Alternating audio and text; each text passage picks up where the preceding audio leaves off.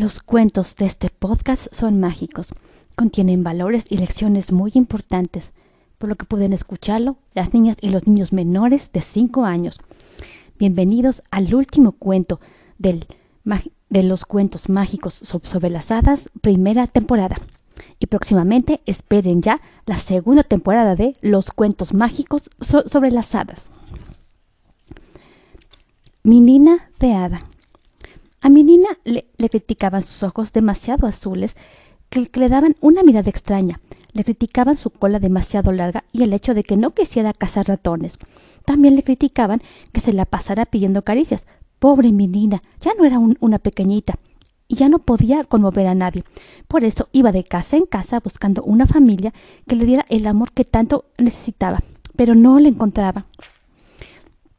En, una ocasión el cielo estuvo cubierto de grandes nubes todo el día y al final la lluvia empezó a caer, obligando a nuestra gatita a buscar refugio bajo un arbusto, pero abrigada se durmió con el estómago vacío y el corazón triste.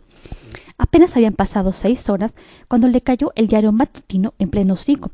Mi menina se despertó sobresaltada. No vio al repartidor en, su bicicleta, pero, como de costumbre, escuchó su risa cruel y burlona. Definitivamente el día pintaba mal, como todos los días. Sin embargo, en el diario entreabierto, un anuncio llamó la atención de Menina. Se busca gato con disponibilidad para viajar y para dar alegría. No importan detalles físicos, a no ser que quieren referencias no presentarse antes de, medianoche. Así Menina fue a la dirección indicada, un poco después de medianoche. A primera vista, la casa parecía algo, extraña. Era de cristal, y las numerosas flores multicolores que inundaban el jardín se reflejaban en sus muros. Podría decirse que un arcoíris comenzaba en esta, en esta casa y llegaba hasta la luna. Menina abrió, abrió los ojos bien grandes. Nunca había visto nada semejante. La puerta entreabierta la invitó a entrar. ¡Qué extraño lugar! El suelo estaba cubierto de suaves telas y cojines en los que daban muchas ganas de tirarse a descansar. Las plantas tenían frutitas brillantes, hermosas como caramelos de Navidad. Unas velas iluminaban la habitación y su perfume aligeraba la atmósfera. Ven, le dijo entonces una dulce voz. Aunque tenía miedo, Menina se asaltó a las rodillas de su anfitriona. Pobre animalito, te veo muy flaca. Menina alzó la vista y descubrió un par de ojos azules como los suyos que la observaban tiernamente.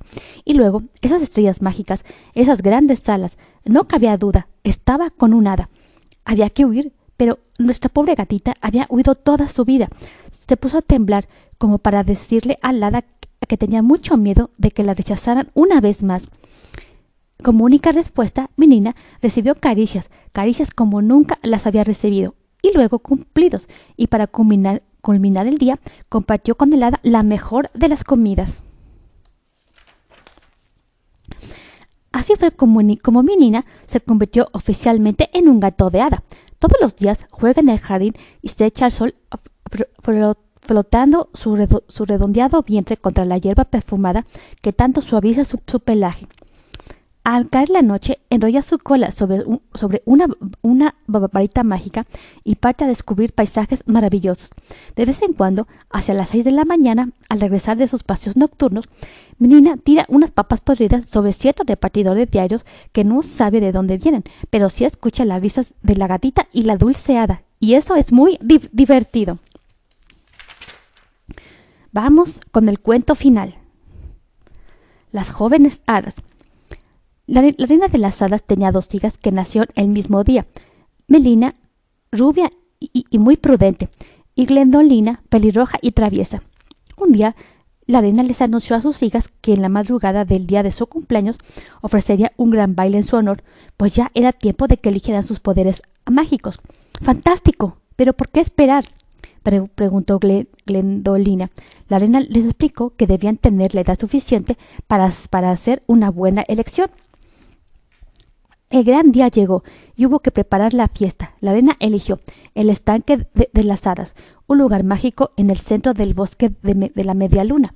Llamaron a los elfos para que decoraran el lugar, tapizaban el suelo con junquillos y violetas, invitaron a las ranas del estanque a participar en, el gran coro de apertura del baile, cada una sentada en un neófar. Un elfo llamó a los pájaros para que cantaran, otro decoró las mesas con hojas gigantes y consiguió deliciosas frutas del bosque y jarras de agua de, naranja. Llegada la noche, la reina inauguró la, ceremonia de los deseos y llamó a sus hijas. Primero se, dirigió a, Melina. Futura Adita, ¿qué, poder quieres atribuirte? Madre, quiero gobernar el sol. Así me encargaré del buen tiempo, pues adoro la calidez y nada me, gusta más que un día soleado. Además, el calor mantendrá la, tibieza de la tierra. La reina le concedió ese don a su hija, pues era lo, que deseaba, y se dirigió a la traviesa Glendolina. ¿Y tú qué poder deseas atribuirte? Madre, yo quiero gobernar la lluvia. Así me encargaré del mal tiempo, pues adoro la humedad que me, eh, que me, que me riza el cabello, y nada me, me, gusta más que un día lluvioso. Además, la lluvia irrigará la, la tierra, agregó divertida. La reina, con el visto bueno de las, de las otras hadas, le concedió ese don a su hija, pues era lo, lo, que, lo que deseaba. Entonces un amable elfo le dio a cada hermana una varita mágica y un hermoso vestido. Uno era del color, del color oro y el otro del color cielo de, tormenta. Melina recibió el nombre de Hada del Sol y Glendolina el de Hada de la Lluvia. A la mañana siguiente, Melina abrió la ventana de, par en par y blandiendo su varita mágica dijo ordeno un día soleado. El sol de inmediato se asomó por el, horizonte y se puso a brillar. A Glendolina la despertó una luz intensa. Abrió la ventana de par en par, blandió su varita mágica y para molestar a su hermana dijo ordeno un día lluvioso y, comenzó a llover. Al ver, al ver esto, Melina insistió que hoy sea un día soleado. El sol volvió a asomarse, pero Glendolina buscó la revancha y ordenó un día lluvioso, con granizo y truenos. El calor cedió su lugar a una tormenta con rayos. Melina exigió entonces el regreso del sol e invocó la canícula y la sequía. Y así pasó todo el día. La naturaleza estaba desamparada. Los caracoles salían con la lluvia y ¡zas! Se, ocultaban de nuevo con el sol.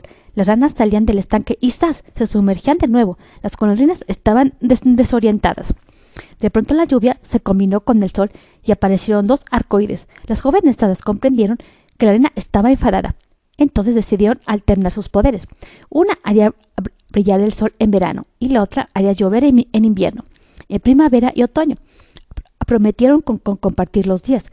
Pero si por casualidad ves un arcoíris, piensa en Glendolina y pide, y pide que siga siendo la, más bromista de las hadas.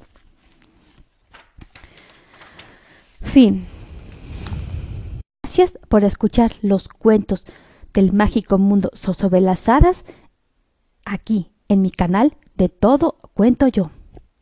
Próximamente los espero en la segunda temporada de los cuentos mágicos sobre las hadas.